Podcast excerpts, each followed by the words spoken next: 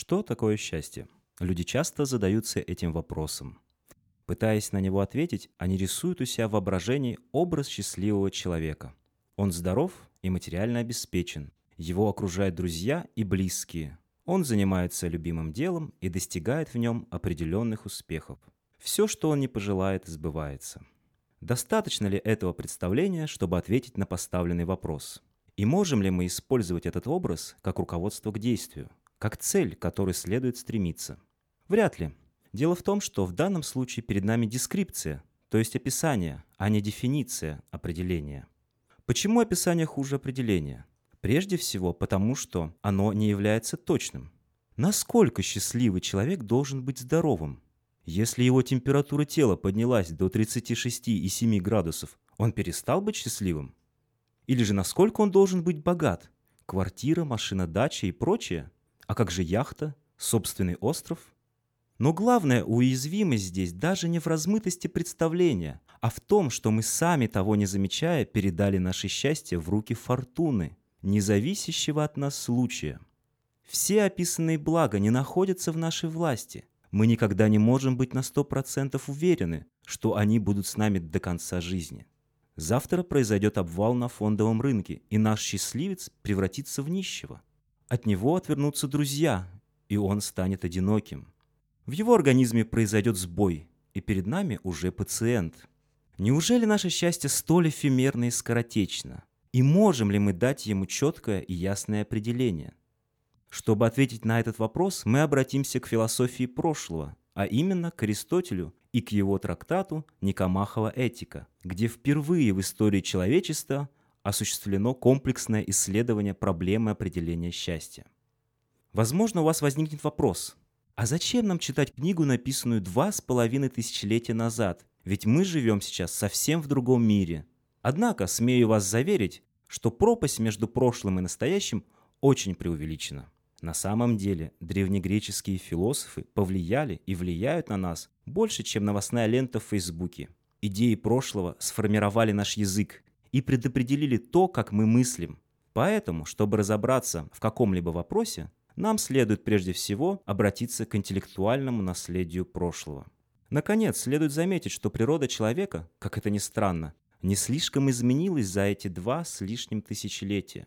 Безусловно, социальные и экономические условия наших дней наложили на нас определенные отпечатки, сделали нас отличными от людей прошлого. Однако сходств у нас больше, нежели различий. Например, стремление к счастью и базовое его понимание во многом остались прежними. Итак, что же может сказать Аристотель по вопросу человеческого счастья? Прежде всего, этот древнегреческий мыслитель постулирует, что каждый наш поступок обращен к некой цели, а цель, в свою очередь, является благом.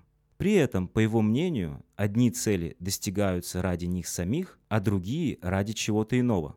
К примеру, человек гуляет не ради того, чтобы гулять, а ради того, чтобы быть здоровым.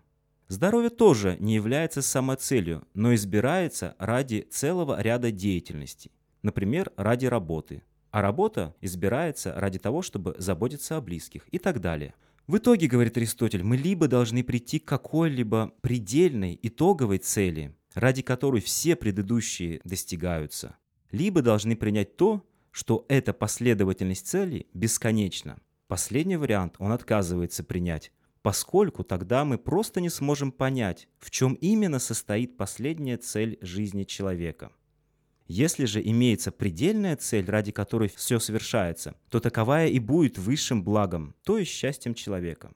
Уточняя содержание этого высшего блага, Аристотель предлагает нам обратиться к такой вещи, как назначение или функция человека. По-гречески это слово звучит как «эргон», а переводится как «дело», Высшим благом, по его мнению, будет совершенное исполнение этого самого дела или назначения человека. Так в чем же состоит дело человека? Для ответа на этот вопрос он обращается к душе человека, поскольку именно среди ее функций он и надеется найти это сугубо человеческое назначение.